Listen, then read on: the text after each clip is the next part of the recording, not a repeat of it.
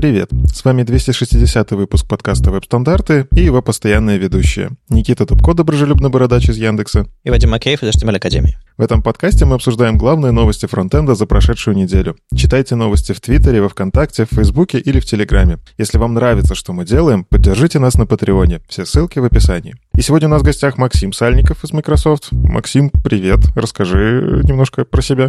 Привет-привет. Спасибо за приглашение. Да, я люблю веб, люблю выступать, люблю обсуждать современные тенденции веб-платформы, веб-фронтенд в частности, и люблю сообщество разработчиков. У себя в Норвегии, в Осло, я организую целую пачку метапов, парочку полноценных конференций, ну, а работаю в Microsoft и занимаюсь тем, что обеспечиваю уважаемым разработчикам все инструменты, все знания по части облачных технологий. Ну, то есть ты такой главный по Azure у, да? Но ну, мы с тобой познакомились, на самом деле, как раз в Норвегии. Я, пришел на какой-то местный э, стартап-митап или еще что-то такое году в 15 или, или около того и узнал, что какие-то есть русскоязычные ребята, вот среди них, среди них ты э, местным сообществом что-то двигаешь, крутишь. А до Microsoft ты чем занимался примерно? Э, собственно, веб-разработка. Где-то с конца 90-х, как э, у меня в некоторых биографиях для выступлений упоминаю фразу «занимаюсь э, разработкой веба с конца прошлого века». То есть там еще, когда мы все были веб-мастерами, когда еще, собственно, термин фронтенд особо не существовал. То есть там HTML, PHP, MySQL, вот такие вот дела.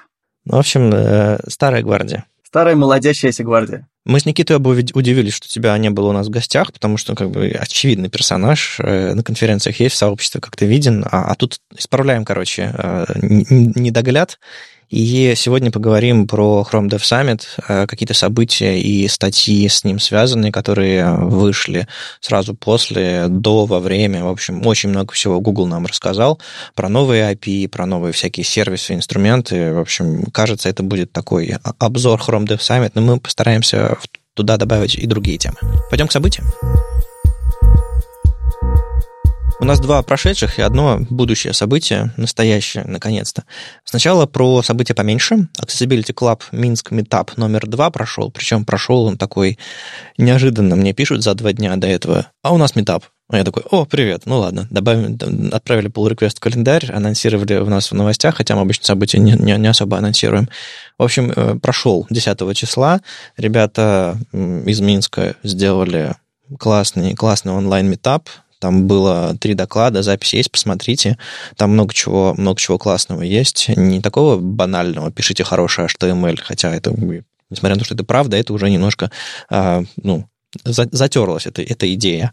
А там и доступность single page ев, и отдельные версии для слабовидящих, а, и, в общем, даже, даже SEO -шная часть, связанная с доступностью. Короче, нетривиальный набор докладов обязательно посмотрите. Собственно, упомянутый Chrome Dev Summit, он тоже прошел 9-10 декабря, и мы сегодня будем его обсуждать. Там, сколько, по-моему, 26 докладов суммарно было.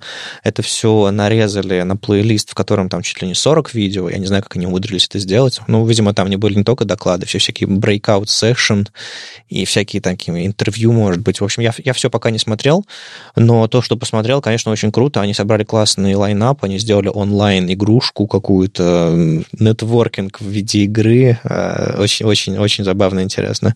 Короче, событие огромное, его еще долго будем разгребать, и вот в частности в рамках этого подкаста, и дальше на неделе будем разные анонсы публиковать. Какие у вас впечатления, ребята, от Chrome Dev Summit? Ну, это такое ключевое событие в э, мире веба, веб-фронтенда, я думаю, в частности. И это событие всегда ждешь. И это такое обзорное событие, что произошло за год и что грядет. Ну, тут горизонт всегда такой не очень э, дальний, ну, скажем так, э, одна-две следующие стабильные версии хрома. Вот. И каждый год хочется понять, какие же главные темы, что, собственно, обсуждалось и будет э, фокусе на вот ближайшие, наверное, ближайший год до очередного Chrome саммита. И в этом году я могу прям назвать, наверное, две-три главные темы. Это все, что касается такой штуки, как Core Web Vitals. Наверное, большинство докладов было. Ну и про прогрессивное веб-приложение практически половина второго дня была посвящена этому. То есть э, тоже дело живет и процветает. Тут интересный такой момент, что в течение года кажется, что тема с э, PWA, service worker ами, манифестами, она как-то так э, немножко э, плавает туда-сюда, то есть активность, то нет активности. И каждый Chrome Dev Summit — это такой очередной очередная большая напоминалка, что да, эта тема живет, и, ну, серьезные компании относятся к ней э, очень, очень уважительно. Посмотрим, что, что это принесет. Ну, особенно интересно, что э, эти крупные компании это не просто Google и Google, а это еще и Microsoft очень активно этим занимается, и многие-многие другие, там всякие там Salesforce и, и прочие, там IBM, Intel и, и другие ребята не просто пробуют, а активно, активно внедряют э, и веб-компоненты, и PWA, и, в общем, весь этот стек, он вполне себе не исключительно домашние игрушки Гугла. Это, это, очень, это очень приятно. Поэтому это, эта конференция была не просто, что у нас такого, а что в отрасли э, развивается. Никита, а ты, а ты что интересного заметил? Просто, ну, когда составляли сценарий к этому подкасту, Вадим, там так много чего обсудить по Chrome Dev Summit, а я понял, что я не смотрел, ну, потому что это в рабочие дни и много, и, ну, фоном включить я не готов, ну, то есть мне хочется вдумчиво все это смотреть, все эти новости. Я наблюдал за этим всем по-другому. Мне нравится перед каждым Chrome Dev Summit смотреть на репозитории Google Chrome Labs. Там всегда такая активность разворачивается. Они, правда, делают сейчас, они сейчас, раньше было проще, они не могли делать сильно много приватных репозиториев, что-то. Ну, как-то, короче, иногда какие-то штуки проскальзывали заранее. А сейчас они приватные репозитории сделали публичными вот в момент, когда там публиковался какой-то сайт. Но все равно там комитов просто немерено. То есть чувствуется, что готовились заранее, но все равно все сделали в ночь перед Chrome Dev Summit. Ну и в Твиттере смотрел все самое такое, что кто объявлял, потому что большинство из э, тех, кто такие самые яркие доклады, которые мы сегодня тоже будем в какой-то мере обсуждать, они, я подписан на них в Твиттере. Вот. А так в планах у меня скорее вот ближайшую неделю спокойненько, по докладику в день, самое интересное, посмотреть вот это все. Но не только у тебя, на самом деле мы делаем такое мероприятие, называется а, Chrome Dev Summit Russia Extended. Неделю спустя 19 а, декабря онлайн пройдет такая вот сессия на несколько часов, в которой мы а, сядем с русскоязычными экспертами и обсудим, что же мы на неделе успели посмотреть с этого Хравда саммита. Ну, точнее, а, какие интересные темы там были, что нового, классного. Для тех, кто сам не посмотрел, для тех, для кого, может быть, языковой барьер слишком, слишком высокий, хотя ребята вроде бы понятно и просто говорят. Так что присоединяйтесь 19 декабря, мы обсудим Dev Summit более подробно, с гораздо более, более широким кругом участников. Что-то похожее мы уже делали на WebDev Live летом. Ты там, Максим, был. А, вот, вот ты сам делал недавно онлайн-сессию. Расскажи немножко, что это было. Да, мы с э, друзьями из э, русскоязычного Гугла совсем недавно провели сессию, которая называется Modern Web Live, и это был такой круглый стол, собственно, посвященный э, той же самой моей любимой теме прогрессивных веб-приложений. Просто собрались, обсудили. Э, мы назвали это PWA «Пять лет спустя». Ну, такой подвели немножко итоги, что произошло в техническом плане, но, наверное, самое главное, что произошло в плане адаптации этого всего в сообществе разработчиков. Ладно, про PWA мы еще немножко поговорим, что там было классного на Chrome Dev Summit, какие новые анонсы и всякое такое. А сейчас, наверное, давайте немножко посмотрим, что там было на неделе, кроме Chrome Dev Summit, ну, чтобы мы совсем уж, ну, не, чтобы справедливо было. И другие вещи произошли. Правда, Никита? Из новостей самое яркое, наверное, это то, что публиковали версию 2020 года Web Almanac. По крайней мере, для меня это вот в прошлом году было прям событие-событие, потому что вау, я вот ту электронную книгу, которую они в итоге сформировали, я ее прям прочитал. Она очень классная. Слушай, ну они ж э, превьюшку маленькую, а что разметкой уже сделали где-то там несколько недель назад. Мы новости опубликовали, а сейчас там вот все, все, все опубликовали. То есть от, от SEO и CMS до как бы нет? На самом деле нет. Самое грустное... Ну, короче, это как бы, я так понимаю, они подогревают немножко интерес. Пару недель назад там были черновые варианты некоторых разделов. Сейчас черновые варианты почти всех разделов. Но это все еще черновые варианты, то есть они там... Серьезно? Я думал, все уже. Да. не, к сожалению.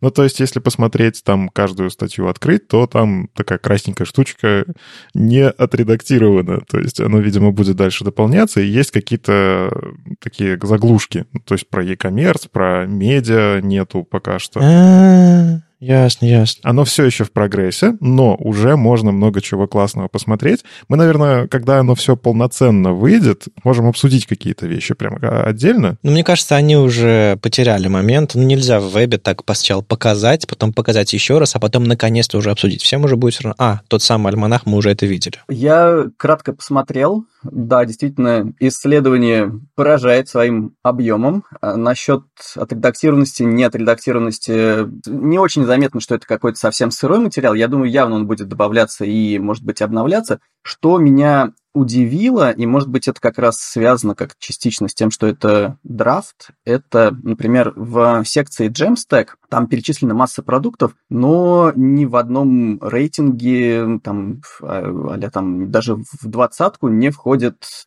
такой интересный фреймворк, как Eleventy. И мне кажется, вот как раз в Jamstack он сейчас на взлете, и факт, что он просто там нигде не участвует, немножко насторожил. Мне кажется, это очень легко объясняется. Они же анализировали странички, которые уже сгенерированы. А Eleventy прекрасен тем, что он ничего в коде не оставляет. То есть это просто статический сайт. И ты не можешь понять, это Eleventy или просто разработчик очень хороший. Не-не-не, в том-то и дело, что его собратья по этому же стеку, там, Хьюго, Джекил, они там присутствуют, и они там на первых местах. То есть э, каким-то образом они, вот эти вот статик сайт генераторы все-таки прошлись по ним, какую-то статистику собрали. Но вот то, что один продукт полностью выпал из э, обзора, очень странно. Ну, а на первом месте там э, Next.js, который, собственно, Jamstack только, только, только одной ногой, а, а второй и, наверное, всем телом это все-таки сервер-сайт рендеринг. Я поражен тоже, что нет Eleventy, и объяснение про то, что он типа не оставляет следов хорошее, потому что условно там Next.js там, или Gatsby, они, ну, все-таки у них там какие-нибудь там оберточки классы или там какой-нибудь, какой-нибудь helmet прикрученный сверху, но все-таки есть. А, то есть можно их ну, вынюхать, короче, со страницы. А, ну, вот совершенно прав Максим, потому что Хьюга, Джекил и Eleventy, это они просто склеивают строки, и им не нужно вставлять всякие меты, у них там нет дефолтных тем по умолчанию, они просто как бы сшиваешь шаблон и едешь вперед. А тут, конечно, можно а, отреверс инженерить, то есть можно руками походить по гитхабу, сравнить какие-то фрагменты кода и попытаться сделать анализ, что в этом репозитории хранится конфиг Eleventy, это тот же самый сайт, но это, это очень большая сложная работа, мне кажется, по анализу репозиториев, и не все э, сайты хранятся публично на GitHub. Ну, то есть задача практически невыполнимая, тут нужно как-то по-другому делать. А вот какая для вас вообще ценность этого веб-альманаха? Ну вот я просто могу для себя объяснить, вот для меня почему это всегда событие, это, ну, второй раз событие всегда.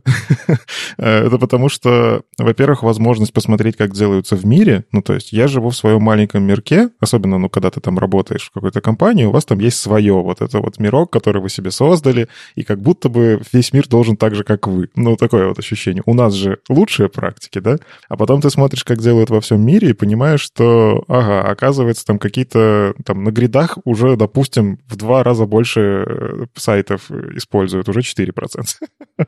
Но в два раза больше звучит круче. Было 2%.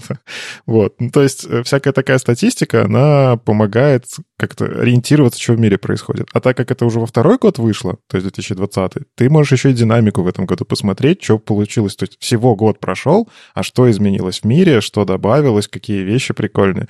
Но еще мне очень нравится смотреть эти приколюхи, которые они находят. Вот, например, в секции про CSS, там несуществующее CSS-свойство, и в 2020 году популярно было white pace, свойство. Не white space, а white opace. И оно было очень популярно. На 10% сайтов, где найдено было что-то плохое, ну, типа несуществующее. А оказалось, что это виджет Фейсбука. Там опечатку сделали. и оно просто на все сайты несуществующее свойство. Так вот, ну, короче, мне классно это смотреть, чтобы посмотреть, что за пределами моей работы происходит. А вот для вас, для чего этот альманах? Ну, ты у меня стащил эту мысль, я такой думаю, так вот я хотел сказать, что я за пределы своего бабла, и тут Никита говорит, за пределы своего окружения. Ну, все понятно. Придумай что-нибудь еще. Спасибо, Никита. А я не хочу придумывать. Я действительно вижу, чем занимаются в мире люди, и более взвешенно могу сказать вот, вот этим, вот этим. Ну, то есть, мне кажется, у меня есть в голове какая-то объективная картина, но она корректируется всякими of JS и CSS, всякими веб-альманахами, и многим, а, многим это было бы полезно посмотреть вокруг. То есть у меня нет какой-то такой э, супер замкнутой работы, которая изолирует меня в, определенном стеке. Я стараюсь быть сообществом, понимать, чем сообщество, сообщество занимается. Но у многих вот прям действительно есть как бы свой стек, они на нем там 10 лет фигачат и особо ничего не видят, не слышат. Для таких людей это прям, осо- это прям must-have, чтобы понимать, что да, эти технологии еще используются, да, вот эти технологии начинают использоваться, и типа есть такие выборы, есть такие тренды, ну, у меня такой очень э, прагматический подход к альманаху. Я просто начинаю там просмотр с процента веб-сайтов, которые используют сервис-воркеры. И на данный момент мы близки к одному проценту от всех просмотренных веб-альманахом сайтов. По-моему, они сканируют что-то в районе 7,5 миллионов. Где- где-то у них вот на, на главной, по-моему, есть такая статистика. Ну, то есть э, мы близки. И такой идет э, не взрывной, но поступательный, постоянный рост э, адаптации сервис-воркеров. А из э, приколов я в самом альманахе это не видел, но в, как раз в сессии на Chrome Dev Summit кто-то его упоминал, и вот про приколы в, по-моему, на каком-то сайте обнаружен в теге, э, в, в свойстве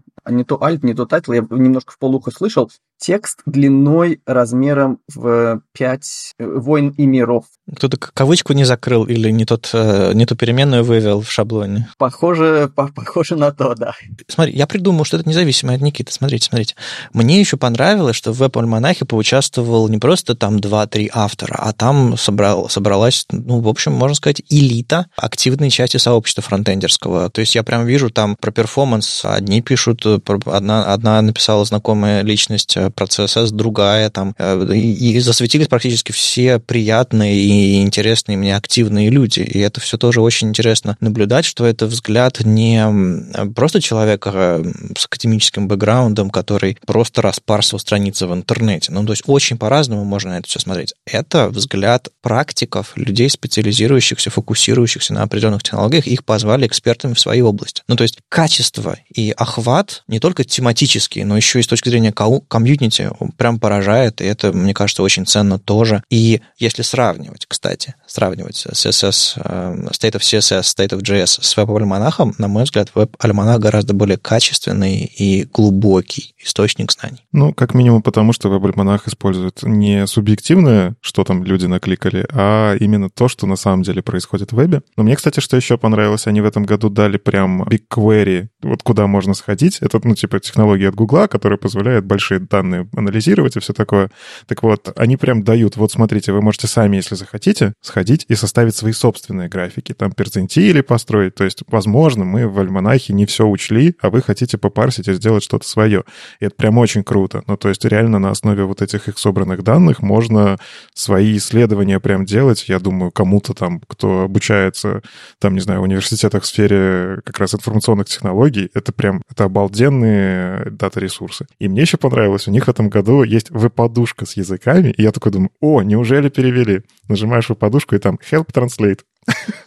Ну, то есть там ссылка на то, как помочь им перевести. Ну и на самом деле понятно, во-первых, это еще не финальная версия, то есть дождаться бы, когда она будет э, все, готово. Точно. Не красненьким unedited out. Все, мы, мы, мы сделали. После этого переводить. Ну и да, видимо, как из State of CSS, State of JS в этом году, а, они тоже смотрят в то, чтобы можно больше знаний распространить, если попробовать перевести на языки. Ну, не все же знают английский. Так что можно им помочь с этим. Объем у них гораздо-гораздо больше, чем просто э, список вопросов State of CSS, State of JS. И это все переводить, ну, как сказать, одну-две главы можно, но исключительно силами сообщества, мне кажется, не, не, так, не так много интересов в сообществе, чтобы этим заниматься. Но это уже, это уже другая тема. Тут главное что? А, большое клевое исследование, не обязательно читать от корки до корки, как это сделал Никита, не обязательно дожидаться финальной версии, потому что все исследования в отличном состоянии, и они хотят сделать финальную редактуру, видимо, исключительно для того, чтобы, ну, потом напечатать на красивой,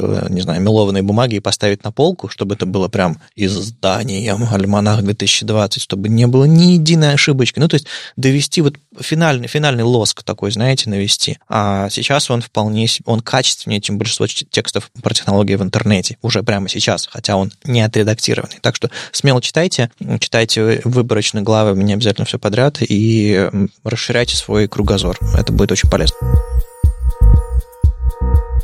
И немножко про браузеры. Тут э, релиз-ноуты Safari подоспели. Safari Technology Preview 117 версия. Я регулярно э, ворчу на Safari. Сережа Рубанов регулярно э, защищает Safari. В общем, э, горячая, горячая тема. И что интересного было в этом релизе, я выцепил вещи, которые мне нравятся. Они с аспект ratio Э, поработали свойством, они, они его сейчас начинают внедрять, правильно парсить и так далее, и так далее. То есть в Safari оно, судя по всему, появится и появится в правильном виде. Это, это очень хорошо. То есть э, будет это свойство, которое мы недавно совсем обсуждали, которое позволит соотношение сторон любого блока, и фреймы, например, или любого дива, а не только картинки, сохранять. Еще они, собственно, внедряют, продолжают внедрять свойства э, псевдоэлемент маркер, который позволяет управлять буллетами или любыми, или любому элементу добавлять такой псевдоэлемент. Ну, то есть у нас появился третий псевдоэлемент. Опять же, об этом много раз говорили, каких-нибудь статей вам накидаем про него. Но, в общем, они внедряют его правильно,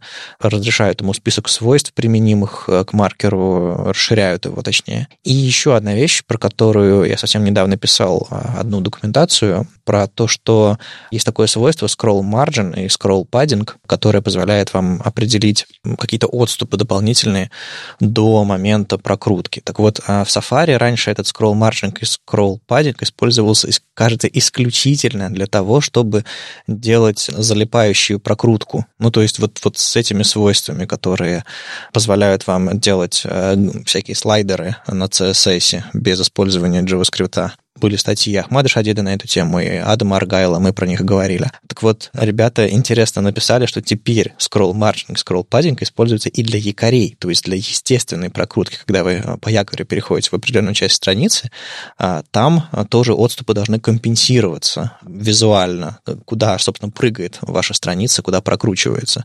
И раньше они этого не делали, остальные браузеры делали. Теперь они вот э, добавили это поведение и в Safari тоже. В общем, будет а, много нового интересного интересного.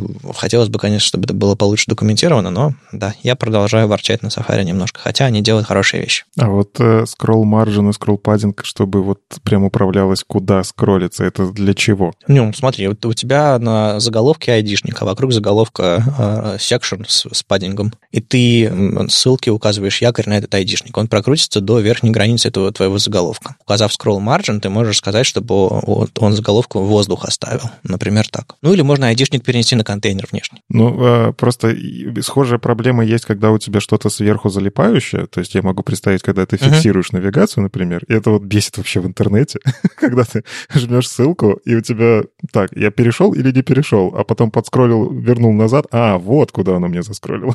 Например, такое, да, да. Но интересно, я даже не знал просто, что это свойство работает везде вот так. Я думал, оно исключительно про вот эти галерейки свайпающиеся. Нет, нет, вот есть как раз возможность сделать сделать такой вот отступ от места, куда ты прокрутил, э, чтобы не э, решать эту проблему перемещения айдишника на внешние блоки. Это очень круто, и обязательно, обязательно стоит применять, потому что ну, а, хорошая, удобная адресация по айдишникам в рамках одной страницы – это очень полезный инструмент. Ну и вдогонку к Safari был интересный трейдик в Твиттере. А, один из э, разработчиков WebKit, по-моему, из Apple как раз, который э, занимался, в частности, доступностью э, и совместимостью Safari там, с VoiceOver, скринридером на macOS. А, он написал интересный трейдик, а, объясняющий, почему какой-то момент, там, не знаю, лет пять назад или около того, Safari принял решение не считать списками, не передавать скринридеру, что это список, если у этого списка list style none. То есть, грубо говоря, вы написали в HTML структуру, не знаю, список карточек в вашем каталоге. И скринридеру, в принципе, полезно знать, что там, не знаю, 20 карточек, и он скажет list, 20 items. Он для незрячего пользователя предупредит его что впереди, не знаю, 20 однородных объектов, и вот там такие вот вещи будут. И шагнув вглубь, можно перемещаться по ним отдельно. Так вот, Safari этого не делает, если вы сбросили буллеты у списка. Это, это, это дико, это всех удивило в какой-то момент. Скотт О'Хара на, это, на эту тему отдельную статью написал, как это, как, как это можно обойти. В общем, разные штуки делали. Так вот, наконец-то ребята объяснили, зачем они это сделали. Были разные тренды в HTML. Раньше, не знаю, все таблицами верстали. И браузеры научились, и более того, этот алгоритм описан в спецификации HTML. А браузеры научились, не алгоритм описан, а то, что браузерам стоит это делать, такое рекомендации даже, ну, может быть, немножко даже требования. Браузерам стоит понимать, когда страницы, когда таблица используется для раскладки или когда таблица используется для данных. И в браузерах, не, э, не знаю, во всех или нет, но встроенная эвристика, они пытаются понять, таблица это или нет, в смысле реальная таблица с данными. И в зависимости от этого аннотировать ее как таблицу для, для скринридеров, например, или нет. Это дичь, конечно. Так вот, похожую эвристику использует Safari. И они сказали, что в какой-то момент разработчики увлеклись списками и начали делать списки в списках, в списках, в списках, и пользователи VoiceOver начали жаловаться в Apple и говорить, что, типа, я хожу по вебу, у меня сплошные списки, списки, списки, ну, или, или они опросы проводили, ну, неважно. И они сказали, ну, ребят, а, нельзя так много списков. И среагировав на этот тренд в разработке, они сказали, все, что не список, вот прям с буллетами, маркерами в контенте, то не список, и мы перестаем это анонсировать, чтобы пользователям было лучше. И это очень спорный момент. Спорный почему? С одной стороны, они правы, они настраивают браузер под среду, чтобы пользователям было удобно. С другой стороны, а, они просто выкинули ребенка вместе с водой, потому что, ну,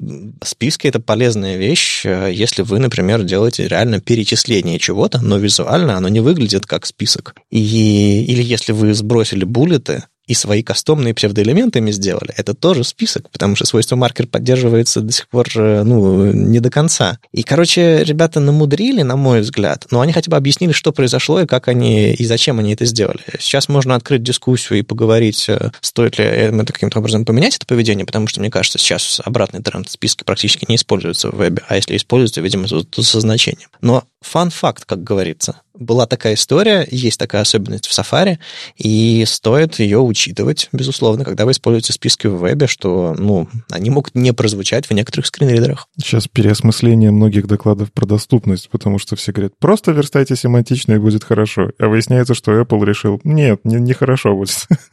ну, потому что я использую списки специально, осознанно, когда я хочу, вот как ты говоришь, визуально выглядит не как список, но это там, не знаю, а, список лейблочек каких-то, список фичей, которые идут горизонтально, там, как их пилюльками рисуют и все такое. Это нормальная стандартная практика, но я хочу делать доступно, я делаю это списками. И э, я вот только сейчас понял, что ты мне рассказал ужасную историю. Продолжай так делать. Э, я думаю, Safari немножко поменяет свое поведение, и тем более Chrome и Firefox э, продолжают также действовать. Они, получается, и навигации сломали на многих сайтах, которые были не в NAV обернуты, а просто списком. Ну, списком же все равно удобнее, чем просто ссылка за ссылкой. Ну, я не уверен, что удобно, и они ничего не сломали, по сути. Все равно по интерактивным элементам можно переходить это не беда. То есть у них была просто nav и интерактивные элементы внутри. Короче, они ничего особо не сломали, просто они убрали один смысловой слой из веба, который потенциально, а иногда вот совершенно точно, бывает полезен э, незрячим пользователям для того, чтобы оценивать информацию. Информация никуда не девается. Вы по-прежнему можете переходить по текстовым нодам а, одна за другой и так далее, и так далее. А если внутри интерактивные элементы типа ссылок, ну вообще без проблем. Но что они сгруппированы и объединены, их сколько их штук, вот эту информацию Safari прячет, если это не список. Ну, короче, мы об этом уже как-то даже говорили давно. А Еще раз дадим ссылку на статью Скотта Ахары и на этот трейдик. В общем, узнайте что-то новое про доступность Safari и вот это поведение со скринридерами. Ну и, наконец-то, Chrome Dev Summit добрались до главной темы сегодня. Довольно быстро, кстати. И давайте обсудим, что нового интересного было. Я прям не могу сидеть на стуле. Хочется рассказать про, про второй скуш, про, про, про какие-то там статьи интересные, про разные сервисы и прочее, прочее. Но давайте дадим слово нашему гостю. Мы каждую неделю в этом подкасте, а Максим первый раз. Поэтому расскажи нам немножко про апдейты, которые были анонсированы или, э, или статьи какие-то вышли вот рядом с Chrome Dev Summit, что интересного для прогрессивных веб-приложений случится. Или уже случилось? С. Сначала хотел бы заметить, что вот чего мне не хватает в Chrome Dev Summit, это каких-то взглядов в будущее, которые подальше, чем пара стабильных версий браузера. Смотри, последний доклад Алекса Рассела и Пола Кинлана, он как раз про будущее.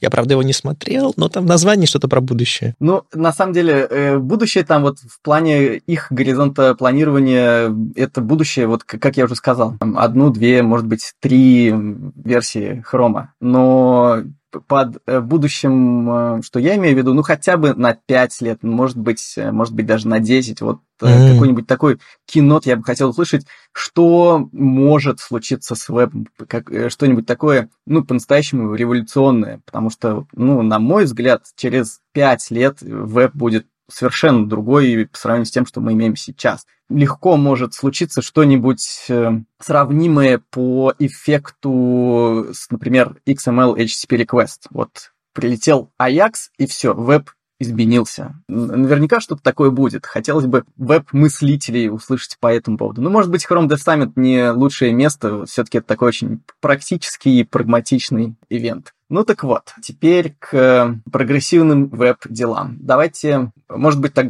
проще будет называть это веб-возможности и веб-устанавливаемость. Наверное, это уже даже более популярные термины, что ли, чем то же самое PWA. Практически половина второго дня были доклады напрямую посвященные этому. Из каких-то самых интересных событий, наверное, это долгожданная возможность монетизации прогрессивных веб-приложений, но пока еще не напрямую, пока еще через их размещение в Play Store.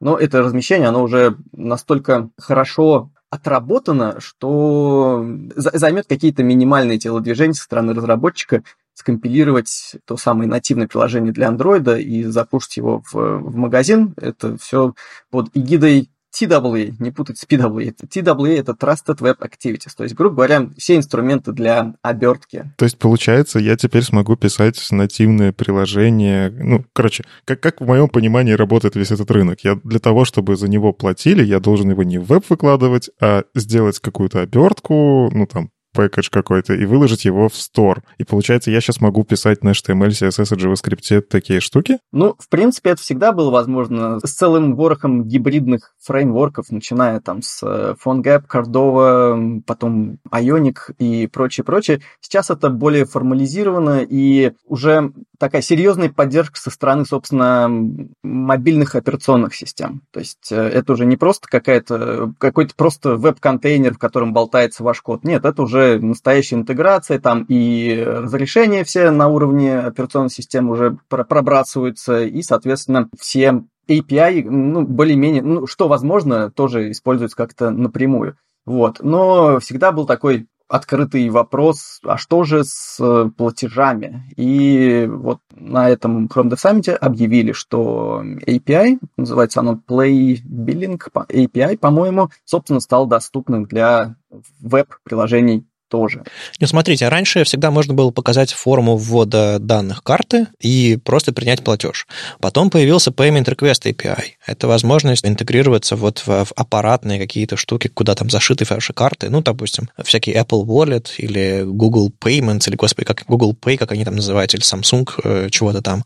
В общем, э, грубо говоря, запросить из вашего веб-приложения доступ к, допустим, сохраненным картам э, и каким-то образом нативно авторизоваться. Так вот, насколько я понимаю, вот это, это следующий шаг. Вы сможете э, интегрироваться с внутренней системой платежей Play Store. Вы делаете веб-приложение, заворачиваете его в ТВА, собираете, по сути, свой сайт, и вот эта вот штука получает непосредственный доступ к Play Store платежным э, системам. Именно. Э, плюс делает доступным такие платежи, как подписки. Я думаю, это основной элемент монетизации мобильных приложений сейчас, и все это станет доступным, по-моему, опять же, в ближайшей стабильной версии для, для PWA. То есть, видимо, TWA шки были до сих пор исключительно бесплатными приложениями, а теперь стали нормальными участниками Play Store. Угу, угу. И, собственно, они подключились вот к продаже тех самых э, digital goods, цифровых товаров. Подписки, какие-то in-app э, purchase, все это пришло в веб. Веб, ну, немножко в таком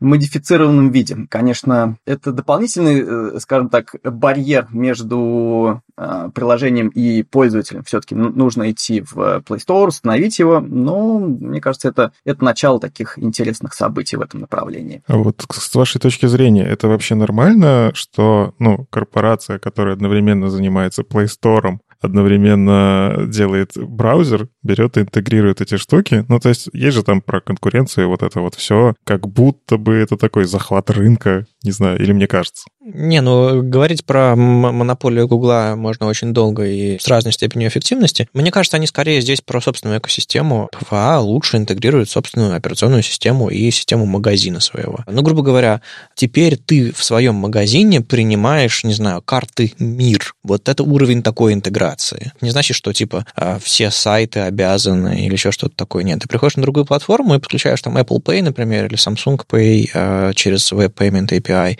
и все нормально нормально. Когда Apple внедрит у себя, когда и если Apple внедрит у себя интеграцию PWA-приложений в свой App Store, и если они прокинут систему подписок, то ты, по сути, со своим сайтом, одинжды написанным на веб-технологиях, сможешь завернуть его, допустим, в ТВА, потом завернуть его в, как это Apple назовет, и, соответственно, получить доступ. Ну, то есть это такая кастомизация под платформу, но все-таки кодовая база едина. То есть тут я не вижу здесь какой-то антимонопольной истории особой, кроме, кроме обычной, связанной с Гуглом, как вот таким гигантом. Я согласен. В общем-то, никто не запрещает другим магазинам интегрировать свои API, потому что Payment Request API — это часть веб-спецификаций. Почему бы его и не использовать, и почему бы не вот, добавить слой своих магазинно зависимых инструментов. А он и был написан Payment Request API для того, чтобы его можно было расширять на уровне платформы, на уровне разных там а, банковских дел.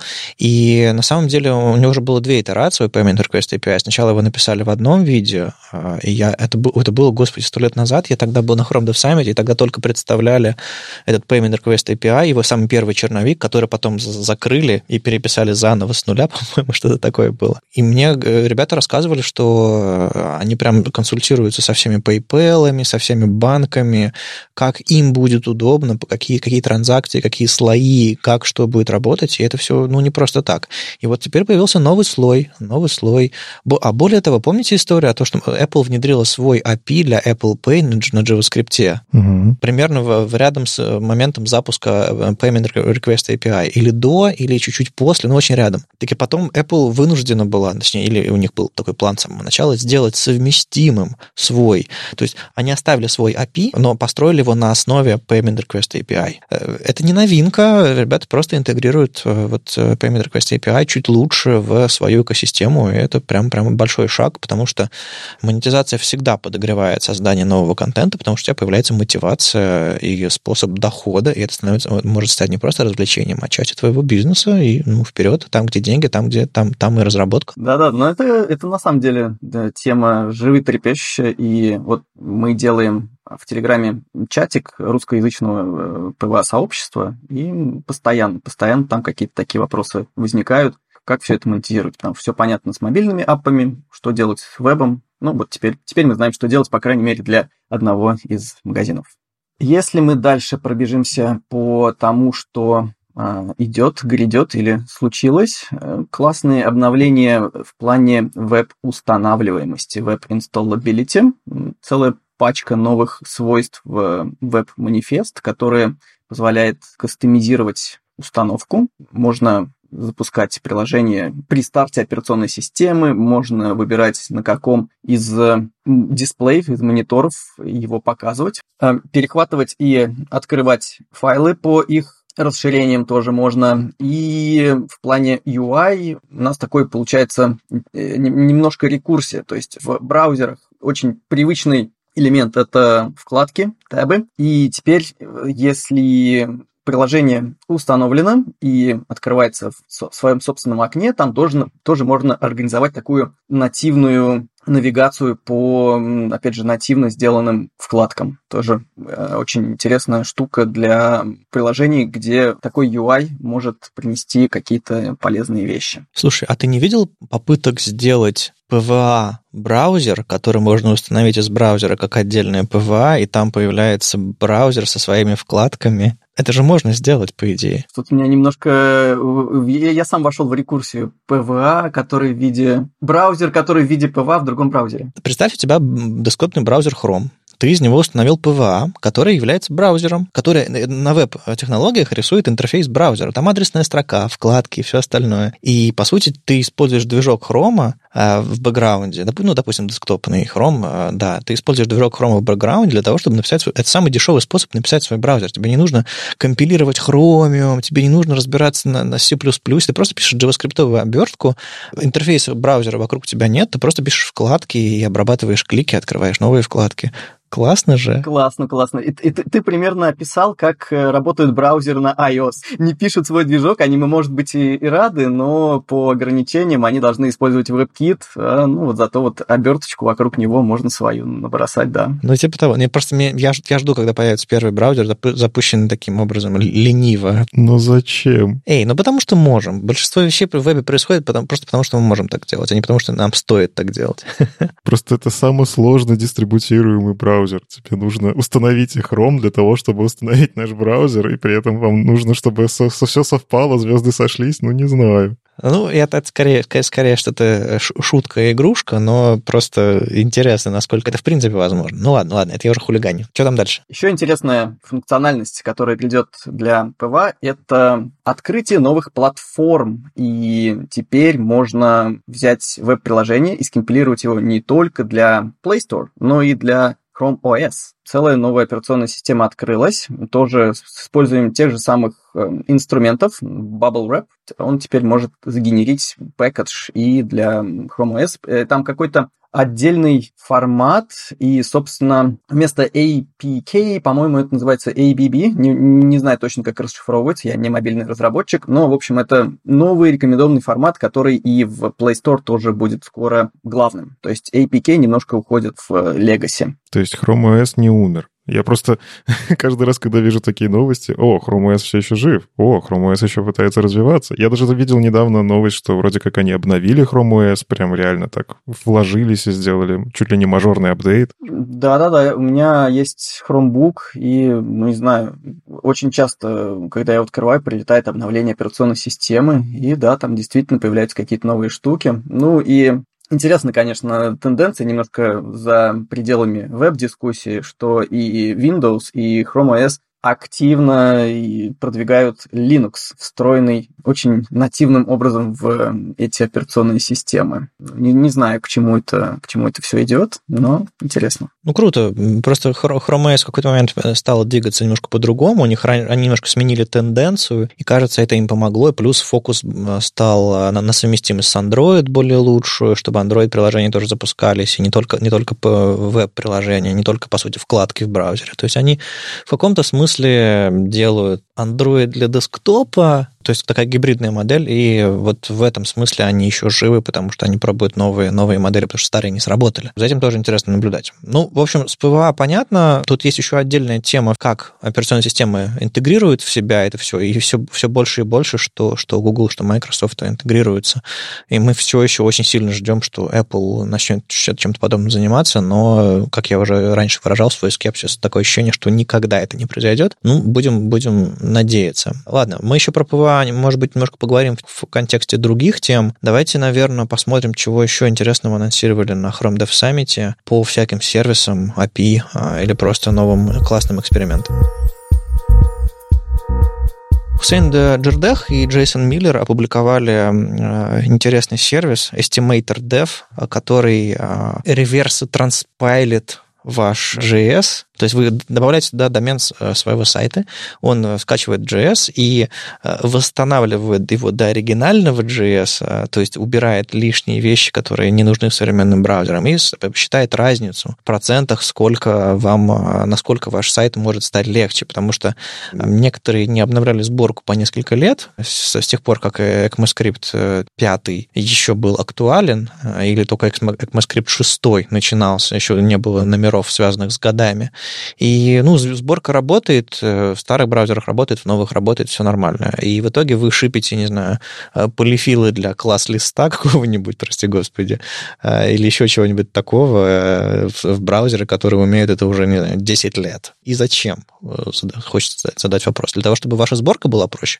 Ну да, наверное, работает не трогай, но нет. И, собственно, этот сервис позволяет вам посчитать процент кода, который вы шипите зря. И э, в этой статье, э, собственно, давнишняя тема, которую, по-моему, Филипп Уолтон стартовал, или, может быть, кто-то до него еще, о том, что модули, каким образом можно настроить вашу сборку, во-первых, чтобы она разделяла код для современных браузеров и старых браузеров, какие там есть подводные грабли с этим связанные, и что можно э, шипить JS-код только непосредственно необходимый для браузера, а не вообще все, что у вас есть. Это давнишняя история. Э, мы давненько тоже так баловались, разделяли э, файлы стилей для современных браузеров и добавляли еще дополнительный файл стиля, который перезаписывает какие-то вещи для Internet Explorer через conditional comments. Вот сейчас что-то похожее, типа module, no, no module, и все, у вас э, два, раздел... два отдельных бандла, разные браузеры его загружают. Собственно, сервис, он не, не, не столько инструмент, который позволит вам что-то сделать, то есть все, все плагины, все, все эти статьи давным-давно выходили. Просто он наглядный. Вы прямо сейчас можете понять, сколько лишнего JavaScript вы шипите. По-моему, классно. У меня есть подозрение, что в Lighthouse скоро появится аудит как раз про это, потому что ну, рядом с Гуглом можно интегрировать. Но на самом деле очень спорный инструмент. Ой-ой. Да, я, ну, я хочу похоливарить. Там в статье, которую они сделали по мотивам как раз анонса вот этого инструмента, они еще показали, как это все можно настроить. То есть э, вот этот подход модуль, no модуль, это на самом деле, я считаю, все еще единственный рабочий. Вот. Но они подсказывают, что вы можете взять и разбить бандлы реально там что-то на ECMAScript 2017 старгетировать, которые на самом деле большинство браузеров умеют. То есть они приводят статистику, что 95% ваших браузеров ECMAScript 2017 уже поддерживают. Вам не нужно транспайлить пилить э, стрелочные функции давно уже. Вот. В какой-то мере статья действительно, ну, правда. Они показывают там, как это настроить, роллапом, бабелем. Хорошая прям бери, копируй э, и вставляй, работай с этим всем. Но всегда есть... Э, во-первых, это все нужно эту инфраструктуру поддерживать. То есть в любом случае, если вы делаете какой-то сервис, я опять же с позиции сервиса, который работает на сотни миллионов пользователей, да, ну вот условно возьмем Яндекс. Если попробовать действительно доставлять э, такие штуки, ну, всем, то есть мы решаем, что хотим оптимизировать, это тоже во имя добра. Мы хотим сократить э, количество трафика, значит, сайт будет загружаться быстрее. Кажется, нам это выгодно. Взять и сделать э, действительно там разные сборки. То умеет, тому давать меньше кода. Все равно оно у них выполняться будет. И даже выполняться будет быстрее за счет того, что это же движок JavaScript умеет с этими штуками работать лучше, чем это делает полифилы и так далее. Да, это очень звучит классно, и кажется, надо пробовать, но а, с точки зрения инфраструктуры поддерживать сборку такого проекта проекта, а что он умеет, а что он не умеет, ну, то есть таргетироваться чисто на версию ECMAScript, ну, можно же пойти дальше, таргетироваться на умеет ли он какую-то фичу или не умеет, и вот эту фичу полифилить или не полифилить. Тут как бы, если совсем развить идею. Но всегда есть одно но. Есть такой браузер, UC-браузер, который очень популярен в мире. Прям очень популярен, если смотреть мировую вот эту вот статистику. Не, не хромом единым, как говорится. И проблема в том, что этот браузер иногда обманывает. То есть он говорит, я умею, там, не знаю, async await и умею. Да, давай мне этот код. А потом нет, не умеет. Ну, то есть какие-то вещи даже, которые можно проверить, если есть такое-то поле там у объекта window, например, значит фичу умеет. То есть это прям рецепт, как проверить, что полифил не нужен. И нет, этот браузер все еще врет. Он говорит, что поле есть, но не исполняет его внутри. И что делать с этими пользователями? А ты сейчас э, сделал такой незаметненький, аккуратненький такой логический прыжок, который как будто бы всех, всех убедил в том, что ты сказал. Но нет. А ты сказал, а, можно разделять по версии ECMAScript, а можно определять возможности. И вот определяя возможности, мы имеем такую проблему. Такое ощущение, как будто это была одна фраза. Но нет, Никита. Если не определять возможности, а если построить бейзлайновый какой-то профиль, там, не знаю,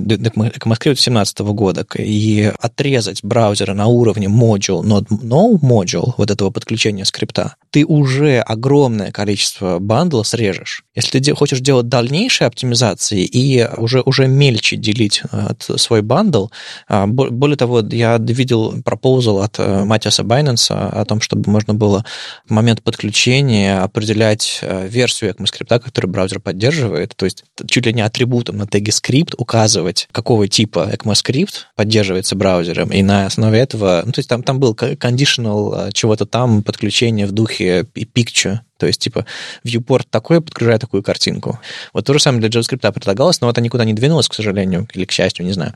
Так вот, даже если сделать бейзлайновую вот эту вот базовую оптимизацию, это уже огромное количество кода сошьет. А если ты хочешь, опять же, со своими 100 миллионами пользователями, у нас у каждого есть проект на 100 миллионов пользователей, так вот, если ты хочешь дальнейшую оптимизацию делать, да, тебе придется повозиться с UC-браузерами, которые врут. Но это не значит, что нужно откинуть, откинуть вот самую базовую эту оптимизацию, которую то, что которую нужно сделать. Да, нет, ну, то есть ты прав.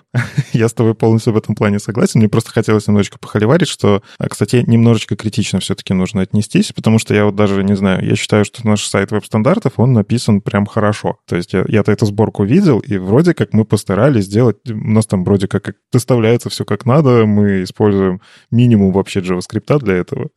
и, в принципе, у нас там async await ов никаких нету, и все равно estimator сказал, что на 5% можно сделать меньше. И я такой, а где? А куда? Куда, куда тут улучшать? Мы же вроде все старались, сделали. Мне кажется, он все-таки на стрелочные функции хочет нас перевести просто, потому что мы-то пишем еще еще function периодически. вот. Ну, я туда, в этот estimator закинул э, Forward dev, он мне сказал, у вас бандл 4,5 килобайта, 4,6 килобайт, а вы можете сделать его 4,5 килобайт. Я подумал, ну офигеть. Ну, видишь, ты можешь сделать гораздо проще. ну ладно. На самом деле еще чем ценна эта статья, они показывают плагин, э, Optimize плагин, он так и называется, э, который немножечко э, ускоряет вашу сборку. Если у вас там проект собирается 5 минут условно, то вы можете сделать себе 4 минуты. Меньше кофе успеете заварить. А вся история про то, что большинство бандлеров как делают вот эти разные версии. Они берут реально, если вам нужно для современного JavaScript, они делают то есть полностью проходится по вашему коду, добавляют нужные полифилы, вот это все, и делают вам бандл для современного JavaScript. Если вы хотите сделать э, Legacy условно, то он больше там полифилов насыпает, и все, все равно это он проходит по исходникам, снова их анализирует, снова составляет. Ну, короче, кажется, делается лишнее. Если вы можете делать сразу две вещи, и Legacy, и современные, то можно же взять современную версию, уже готовый бандл, собранный, и его отдельно минифицировать и полифилить, заполифилить. Как будто бы этот плагин позволяет ускорить сборку и в целом оптимизировать вставку лишнего кода, когда у вас, ну, типа, полифилы вставляются лишние разы из-за того, что в исходниках они несколько раз, и вот трешейкинг там не сработал, и всякое такое. Я шутки ради проверил свой персональный веб-сайт. У меня есть такой мини-бложик WebMax.ru. А, ну, мне сказали, что, Максим, у тебя 57 байт лишнего JavaScript кода. Это не означает, что все настолько шикарно оптимизировано, это означает, что сайт просто сгенерирован на сервере. То есть это Angular проект, э, который я прогнал через Scala JS. Ну, то есть это такой классический статический блок. Я, я даже был удивлен увидеть там какой-то JavaScript, а это на самом деле Cloudflare. Что-то мне подкинул, какой-то там email decode min.js. Даже не знаю, что он делает, но вот именно его э, эстимировал эстиматор. А так, э, рекомендация такая, ребята, не надо ничего оптимизировать. Если есть возможность, то делайте статический сайт. Это да, но просто если у вас на сайте жирный бандл, и вы думаете, так, и что же мне сделать? Есть один из путей, ну, кроме того, что перепишите все на, на джемстеке и не шибте ничего лишнего, есть еще один из путей, самый такой первый, может быть, э, или один из них. Если вы все равно занимаете, если вы все равно как бы в курсе, как ваша сборка работает, все равно как бы она, она свежая и хорошая, внедрите внедрите туда вот эту вот штуку из, изберите лишнее, а дальше уже можно... Ну, то есть это такая часть рефакторинга вашей сборки, а, часть оптимизации. И, на мой взгляд, когда вот, опять же, Никита говорит, это сложно, это сборку усложняет, там, на-на-на.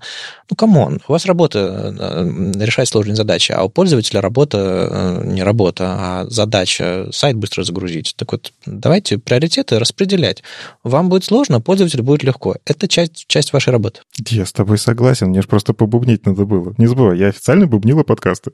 Окей, окей. Ну и отлично бы все эти инструменты интегрировать на уровень фреймворков. Ну, вот, например, я знаю про Angular, что там делается то, что называется differential loading, генерация вот этих двух бандлов, которые подключаются по module, no module, совершенно из коробки, то есть э, особо никаких телодвижений делать не нужно лишних. Ну и как бы к теме производительности разбиения бандлов а, вышла еще как бы параллельно статья Эдди Османи. Я вот не знаю, она была приурочена к Dev Summit или нет, но она в том числе приурочена к вот этому кумулятивному сдвигу, вот этой метрики из Core Web Vitals. Эдди Османи предлагает задуматься, а зачем вообще загружать вам весь бандл? Ну, то есть в целом, кажется, пользователь... Есть, есть кнопки на вашем сайте, которые пользователь не то чтобы никогда не нажмет, он, может быть, до них даже не доскроллит никогда. И при этом вы все равно загружаете кучу всякого лишнего. Идея не нова, ну, то есть он и раньше про это все рассказывал в своих докладах, в статьях, но в этот раз мне понравилось, что он вот прям показал. Смотрите, если вы просто добавляете кнопочку Share, то она грузит вам 500 килобайт там JavaScript, а на самом деле кажется, если пользователь до нее не доскролит, то вообще зачем? То есть он предлагает задумываться, что вы можете загрузить на странице то, что действительно необходимо для работы с сайтом, а затем каким-то образом подгружать в процессе всякие нужности на тот момент, когда это пользователю нужно. То есть это либо когда вы скроллите и доходит до какого-то элемента, и вы предполагаете, что, скорее всего, пользователь что-то тут нажмет, вот доскроллили, и тут же загружайте нужный вам бандл. Второй вариант — это вообще ничего не загружать, пока пользователь не нажмет. То есть пользователь нажимает, в этот момент вы что-то фейковое, вот то, что сейчас любят э, рассказывать про превью вот эти с квадратиками, кружочками. Ну, скелетоны, или как их там называют. Да-да-да, скелетон рисуете, а в процессе он там дозагружает то, что нужно, и делает всю вашу логику. Этот подход мне прям очень понравился. Один из примеров, который он приводит, это вот как раз YouTube. Вот есть у Пола Айриша YouTube Lite Embed, у Вадима был видос в его блоге, как сделать так, чтобы не грузить, просто вставляя один видос, убивать сайт ваш, который очень производительный, но с видосом не очень производительный. Вот, и кажется, действительно, такие подходы правильные. Ну, чтобы вы понимали, когда вы видео ютубовское вставляете, Edias Money вот замерил 540 килобайт JavaScript просто из ничего. То есть вы даже, может, и не нажмете эту кнопку play, но Google уже загрузил очень-очень-очень много лишнего, и кажется, зачем? Подход классный. Э, статью я еще рекомендую в том числе, потому что он показывает, как это можно сделать. Там прям рецепты. То есть, если вы хотите там на ваниле JavaScript, если хотите с импортом, если хотите с React, в общем, постарался. И чтобы, ну, как бы, если вам нужна ваша там платформа на Vue, например, как во Vue уже этот механизм реализован, используйте. И я вот думаю, как-то в нескольких своих так сайт-проектах попробовать. Ну, потому что сейчас я упарываюсь, вот как Максим сказал, что можно сделать статический сайт и вообще не париться с JavaScript.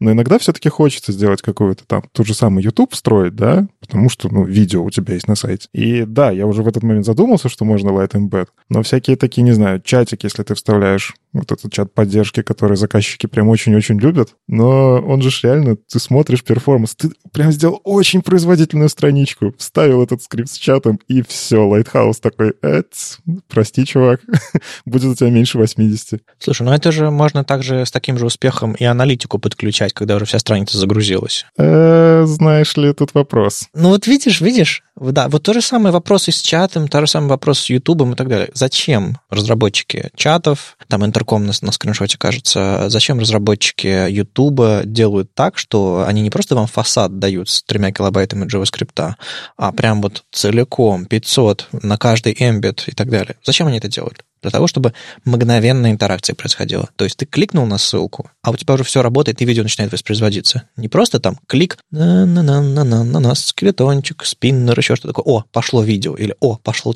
пошел чат поддержки. Они хотят, чтобы все работало сразу. И тут нужно просто признаться честно, это конфликт интересов. В ваших собственных интересах, чтобы сайт загрузился быстро, а в интересах сторонних производителей, чтобы их интерфейсы загрузились, работали быстро. И это нужно осознать и понять, что ваши интересы не соответствуют их интересам или соответствуют. И похожим образом принимать решение. Типа, мне нужно, чтобы эта штука загружалась мгновенно, или я могу подождать? Ну, скорее всего, могу подождать. Окей, от, откладываем. Мне важно, чтобы статистика грузилась в момент вообще, когда HTML парсится только. Вот начинала уже грузиться статистика там. Окей, значит, поставлю это, и это будет прям блокирующим скриптом, который все умрут, но у меня будет статистика. Ну вот надо просто приоритеты свои расставить. На мой взгляд, статистику нужно брать со всех сайтов и анализировать логи. Но вашим маркетологам это не понравится. Ну, это вот осознанное потребление в вебе.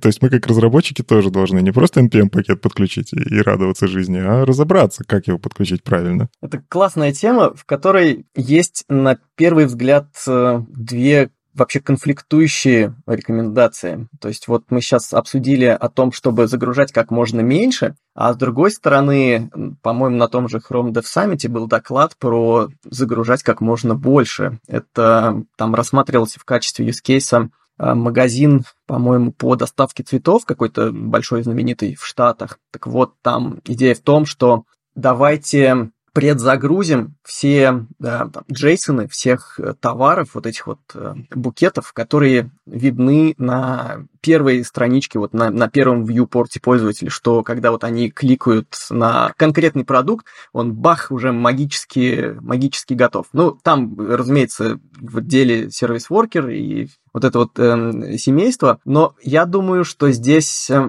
ключ к пониманию, что же, там, грузить больше или грузить меньше, это, собственно, можем ли мы загрузить что-то в фоне, перед, э, чтобы это не конфликтовало с загрузкой основного бандла. Вот это, наверное, главная штука. Ну, а дальше уже грузить в фоне, опять же, все, чтобы все было мгновенно готово к интеракции или подгружать по мере скролла, может быть, и по клику. Наверное, тут уже действительно э, каждый принимает свое техническое решение. С одной стороны, если мы будем предзагружать все, наверное, пользователь получит кучу лишних байт, килобайт, мегабайт, не знаю. Э, но с другой стороны, может быть, это их зато осчастливит мгновенной интеракции. Ну, главное нам избавиться от, от идеи, что веб это как DVD ты как бы вот на диске его вставил, он у тебя такой закрутился, или там, не знаю, VHS-кассета, если кто-то помнит про такие, что типа все должно содержаться во время первой загрузки. Я просто вижу огромное количество сайтов, которые показывают мне спиннер, пока они не загрузят все свои ресурсы. Вот, вот если мы от этой идеи избавимся, даже от этой идеи избавимся, это уже будет хорошо. Хорошо, загрузите мне весь свой JavaScript, который вы только смогли придумать. Не знаю, 20 метров, 50, справлюсь. Но загрузите его в фоне. Дайте мне контент, дайте мне кликабельные кнопки, а потом уже загружайте лениво вообще весь, все свои страницы, на которые я никогда не зайду. Ладно, черт, черт с вами, будет мгновенная интеракция, но, господи, ну хотя бы не, не при первой загрузке. Это уже победа. Ну, тут вот как раз uh, devil in the details, что ты и точно имеешь в виду под первой загрузкой. Первая загрузка, то, что ты видишь вот в своем viewport, да, однозначно. Ничего лишнего туда добавлять нельзя. Также первой загрузкой мы можем называть и загрузку странички целиком, тоже первую, да, но там уже можно в фоне легко подгружать, если э, это не прерывает загрузку и рендер вот первой самой видимой части. Ну, в общем, это, не, это непростая тема. Главное, что типа веб это не, не DVD, э, и браузерам не нужен код лишний, и пользователям не нужен лишний код, с которым они никогда не, не взаимодействуют. Тем более данные.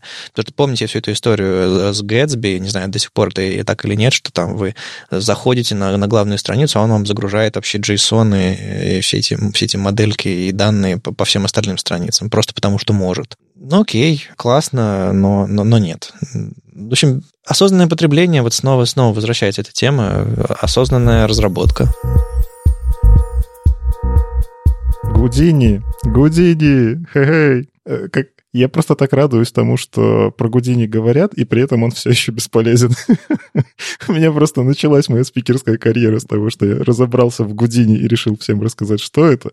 Я все еще верю, что это безумно крутая спецификация, но это вот как гриды на максималках по внедрению, потому что гриды очень долго продвигали, чтобы надо, надо использовать. Но у гридов сразу понятно, зачем. Ну, потому что ты берешь, пишешь три строчки магические, у тебя вся раскладка есть. То есть там демками можно было удивлять. С Гудини все сложнее. Гудини — это история про то, что вы можете производительно, очень производительно в отдельных потоках делать какие-то крутые штуки в арклетах. Да, то есть не воркеры, которые мы уже более-менее привыкли. Целый процент сайтов используют сервис-воркеры. Ворклеты же используют, ну, близко к нулю. На самом деле есть даже, кстати, в Альманахе и про Гудини, там я видел, было, был раздел, но там прям просто в тысячах сайтах используется. Так вот, Юна Кравец э, анонсировала сайт goudini.how. Гудини как, да? И это, мне кажется, такой способ популяризировать эти фичи. Ну и параллельно как бы появилась статейка, как э, вообще, что, что Гудини себя представляет, такой обзор, что оно сейчас умеет. Для меня, например, было открытием, ну как открытием, я просто забыл, что когда-то Сережа Рубанов про это говорил, э, что на самом деле Paint API в Safari в разработке. То есть он в WebKit ну, появится. Он не просто там отложенная какая-то фича. То есть это уже candidate recommendation в W3C, и что за Paint API такой? Это, ну, кто не знает, это worklet, который позволяет вам, ну, типа на канвасе рисовать, немножко таком урезанном канвасе, то есть всех фичей канваса нету, но в, как бы в отдельном потоке. Вы можете использовать CSS-функцию paint для того, чтобы имитировать картинку. То есть все, что, все, где вы используете картинку, это background image, это маски, это контент у псевдоэлементов, это курсор только нельзя, по-моему, из всего, где можно использовать э, картинки. И вы можете это вынести в JavaScript и нарисовать это на канвасе. Прелесть в том, что это все получает такое... Все, все, что вот, например, вы у бэкграунда какие-то свойства имеете, ну, вы можете, там, не знаю, растянуть ширину, высоту, и у вас тоже как-то поведет себя бэкграунд. Все это вы можете учесть в вашем канвасе. Сейчас для того, чтобы канвас положить на фон, ну, типа, это обычно хаки, костыли с индексами position absolute и начинается там. И на ресайзы как-то вы подписываетесь, начинаете их как-то сами обрабатывать. И там куча багов. Вот я когда-то делал и не хочу больше. Paint API на самом деле уже поддерживается в большом количестве браузеров. Ну, незаметно так они взяли и включили его. И на самом деле очень давно включили еще в Chrome, а сейчас это уже есть, ну, в Edge по понятным причинам. И, собственно, Firefox тоже там что-то делает в эту сторону. И есть полифил под это все. Самое главное, что вы можете просто взять, подключить полифил. Так вот, Юна сделала вот этот сайт, на который вы сами можете присылать примеры ворклетов, и параллельно еще вышла статья Джейка Арчибальда, где он рассказывает, а зачем это и как вообще можно использовать. Он делал такой фон рандомный, такой шум, ну, его можно использовать на всяких прикольных таких сайтах про, не знаю, Sega Mega Drive или еще что-нибудь, такую тематику, пиксельную или пиксель-арт, не знаю. А прелесть в том, что он вот прям показывает, как это все делается. То есть он показывает короткий кусочек CSS, который у вас резко, ну, типа, он вот маленький такой, а вот уже что происходит за этим кусочком CSS, что вы пишете полноценный модуль, вставляете туда JavaScript, что этот JavaScript на самом деле можете в виде NPM-пакета оформить. Вы можете сделать это, положить на CDN, то есть это внешний файл, worklet это этот самый. Он показал, наконец-то, пример, который, кажется, может быть полезен, чтобы продавать идею дизайнерам. Дизайнеры, ну как, они же... Есть те, которые смелые и не слушают разработчиков, что мы так не умеем, да? Они просто рисуют, делайте. Я, на самом деле, таких дизайнеров даже, может быть, в какой-то мере люблю чуть больше, чем те, которые смирились с ограничениями. То есть им уже разработчики объяснили, не, мы не умеем такое. Ну ладно, буду рисовать стандартные коробочки. А хочется сделать что-то яркое, клевое. Так вот, Гудини как раз несет возможность в фонд положить вот это яркое клевое, при помощи Custom Properties туда всякое это прокидывать. В общем, мой посыл. Делайте такие ворклеты, поизучайте, которые существуют. Есть уже на этом сайте. Добавляйте свои крутые. Я, кстати, хочу туда парочку добавить. У меня есть пара идей. И, может быть, люди поймут, чем эта штука полезна. На самом деле, да, какое-то время была, был тренд в дизайне делать разный генеративный арт, который для каждого пользователя свой рисуется. И я видел, как много на, многих, на многих страницах, особенно, ну, всяких там нетипичных информационных сайтах, на всяких там дизайн-студиях и разных э, лендингах э, веселеньких были разные штуки на канвасе сделаны, и они, естественно, там либо видео запускали, либо прямо вот в браузере э, делали, делали канвас, клали, и все было, в общем-то, довольно-таки неплохо по дизайну, но очень плохо по перформансу, к сожалению.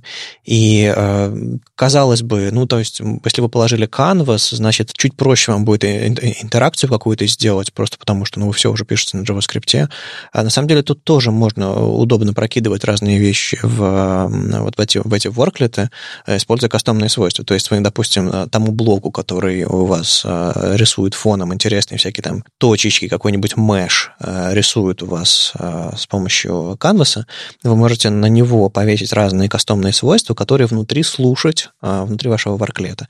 То есть э, даже взаимодействие координаты мыши, можно к ним что-нибудь цеплять и прокидывать информацию с этим связанную. Ну, то есть это, это удобный способ бросить канвас на страницу, как минимум, вот для таких э, интерактивных вещей. Как максимум вы можете расширять еще и э, вещи, которые CSS не умеет пока или вообще никогда не сумеет. Какие-нибудь там стрёмные рамочки, подчеркивания, еще что-нибудь такое. Вот из твоего объяснения можно сделать вывод, что прокидываются API через э, кастомные свойства. Я поправлю, через любые CSS-свойства. На самом деле ты можешь подписаться вообще на любое CSS-свойство, там даже... Но я имею в виду, что если нужно, допустим, координаты мыши кидать, то ты через фонд size его не будешь кидать, да, ведь? Ну, мне никто не помешает это сделать. это же строка. Я имею в виду, не стоит, не стоит. Вот. Но на самом деле э, здесь э, нужно, кажется, действительно набрать хороших примеров, которые покажут, зачем это может быть нужно. У меня в голове есть такие, потому что ну, я давно в этой теме копаюсь, но сложно продавать. Зачем мне на фоне делать какой-то JS? Это же, ну, это же как, это же JavaScript внутри CSS, тот самый, когда ты загружаешь worklet при помощи CSS-функции. Ну нет, это отдельные потоки, потоки, это все по-другому немножко. Вот, и когда ты начинаешь объяснять про отдельный поток, ты можешь объяснить, что если вы что-то на канвасе рисуете, которое жрет ваш основной поток, блокирует вообще рендеринг, то если вынести этот рендеринг в отдельный канвас, который параллельно крутится и не мешает, вот это может быть круто. Но продавать такое сложно. Я вот все-таки, наверное, реальных проектов, куда можно взять это и вставить, я пока все еще не видел. Это совершенно точно удобнее обычного канваса, еще и по тем причинам, что вам не нужно а, думать о моменте интеграции это в CSS. То есть это работы, там много э, магии за вас делает CSS, собственно, об этом э, написал Джейк Арчибальд, э, что вам не нужно там какие-то вещи перерисовывать, прокидывать и все-все-все остальное. То есть при прочих равных, что у вас тот же самый код на канвасе, нет, вам будет удобнее делать какие-то вещи, удобнее интегрировать это в CSS а, и в взаимодействие со, с пользователями. Поэтому если вы что-то уже, уже делаете и думаете, ну а что, какая разница, где это будет, в Worklet или в Canvas? Ну, если вы, конечно, не думаете, если вам достаточно совместимости вот той, которая есть сейчас, а, с полифилами. Кстати, я совершенно не врубаюсь, как полифил работает, но это отдельная тема. То можете попробовать, насколько это упростит ваш код на Canvas, а поскольку какие-то вещи на себя берет браузер. А, кстати, как работает полифил? Как он прокидывает в фон э, Canvas? Они его переписывали несколько раз, я перестал следить. То есть... Окей. Просто интересно, я открываю в Safari, некоторые демки работают, некоторые не работают, но большинство работает. И они э, из Canvas на лету делают PNG и кидают его фоном в, в, в CSS, но это очень долго, мне кажется. Короче, самый топорный способ это да, он в PNG Canvas превращает, тут мы правы оказались, но есть две ветки. Первая ветка, если это Firefox, то у него есть Moz Element, да. если вы помните, который позволяет бэкграундом вставлять что-то уже отрендеренное на странице. То есть есть реальный канвас, который лежит на страничке, и Moz Element он подтягивается туда.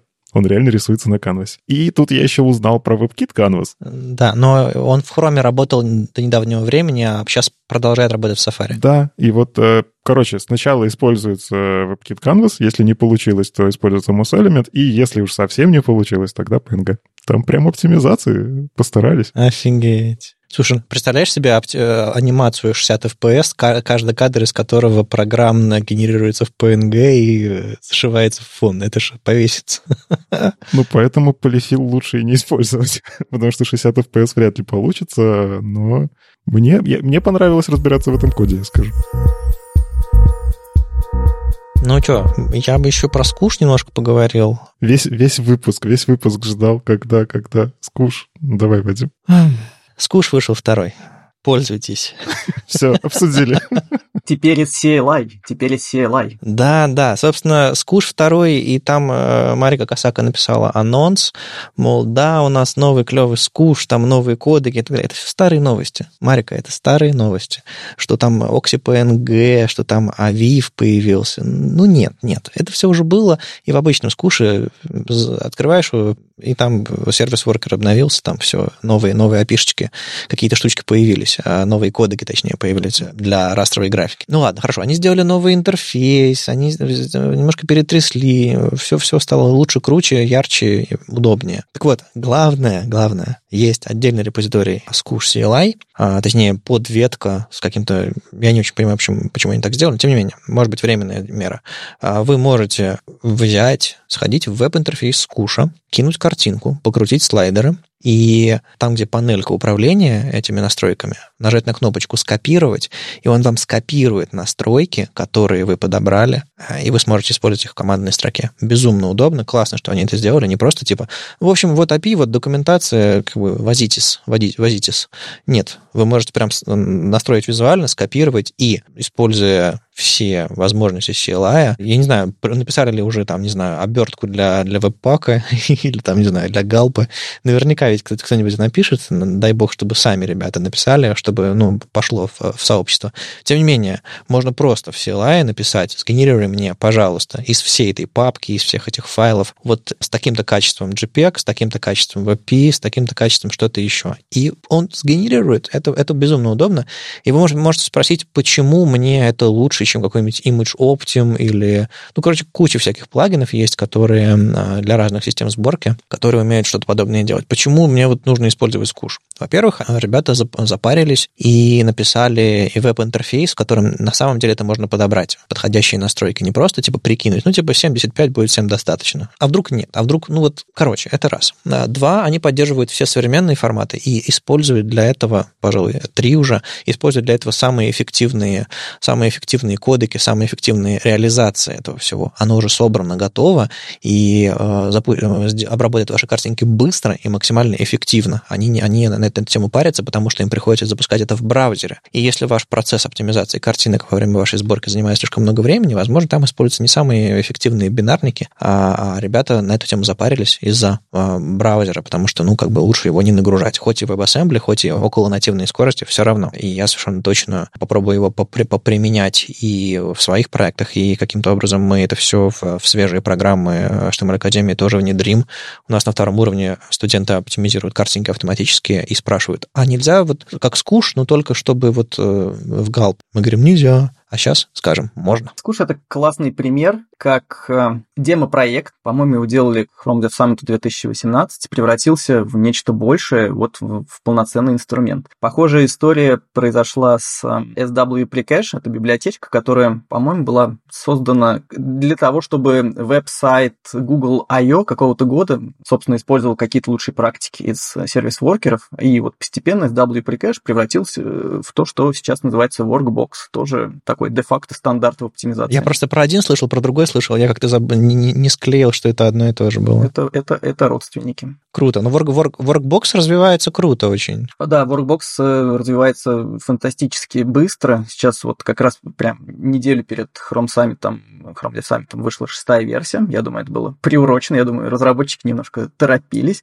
И, кстати, там среди множества других обновлений есть интересная возможность писать свои стратегии и плагины. Это было и раньше, но не супер удобно, не супер э, дружелюбно для разработчиков. Теперь там все правильные хуки, все правильные события лайфсайкла, все есть, прям бери, бери и пользуйся. И тоже один из докладов как раз э, от разработчика э, Джеффа Постника, как эти штуки, э, плагины и стратегии писать. Вот это прямо в, в моих ближайших планах попробовать что-нибудь такое создать. Э, смешно еще с обновлением Сквуша, что Джейк Арчибальд себя в Твиттере написал, как он облажался.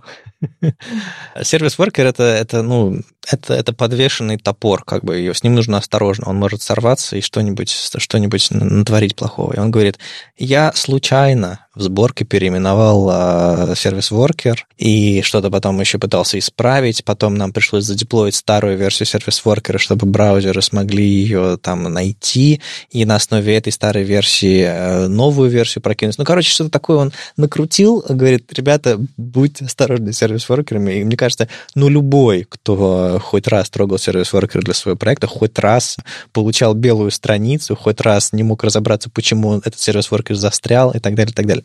У меня вопрос к тебе, Максим. А Workbox позволяет обойти вот эти вот грабли и топоры подвешенные? Или он тоже может, там тоже можно выстрелить себе в ногу неприятно? А, если использовать именно фичи воркбокса, то там все достаточно грамотно. Но а, чтобы их использовать, сервис-воркер нужно к проекту подключить. Вот. И тут... Э, и в этом месте можно... Тут уже, да. Тут есть вот такая вот шутка в Твиттере, которая на самом деле только частично шутка.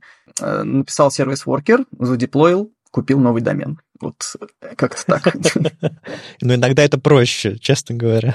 Ну, на самом деле, как по, по-моему, с четвертой версии там есть еще и хелпер по регистрации, но от, от переименования сервис-воркера, чего делать не нужно ни при каких условиях, тут защиты нет.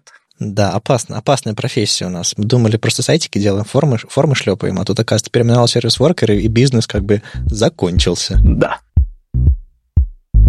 С вами был 260 выпуск подкаста «Веб-стандарты» и его постоянные ведущие. Никита Дубко, доброжелюбный бородач из Яндекса. И Вадим Акеев из HTML Академии. Сегодня у нас в гостях был Максим Сальников из Microsoft. Максим, спасибо, что пришел. Спасибо, что позвали. Получил огромное удовольствие, ребят, с вами пообщаться, рассказать э, про новинки, послушать э, про новинки от вас. И э, если кто-то хочет поддерживать со мной связь, контакт, пожалуйста, я думаю, самый простой вариант это найти меня в Твиттере, webmax.ru, мои э, сообщения открыты для всех, давайте общаться. Круто. Подписывайтесь, ставьте лайки не только на нас, да? Слушайте нас в любом приложении для подкастов, на Ютубе, во Вконтакте, и не забывайте ставить оценки и писать отзывы. Это помогает нам продолжать. Если вам нравится, что мы делаем, поддержите нас на Патреоне. Все ссылки в описании. Услышимся на следующей неделе. Пока. Пока. Пока-пока.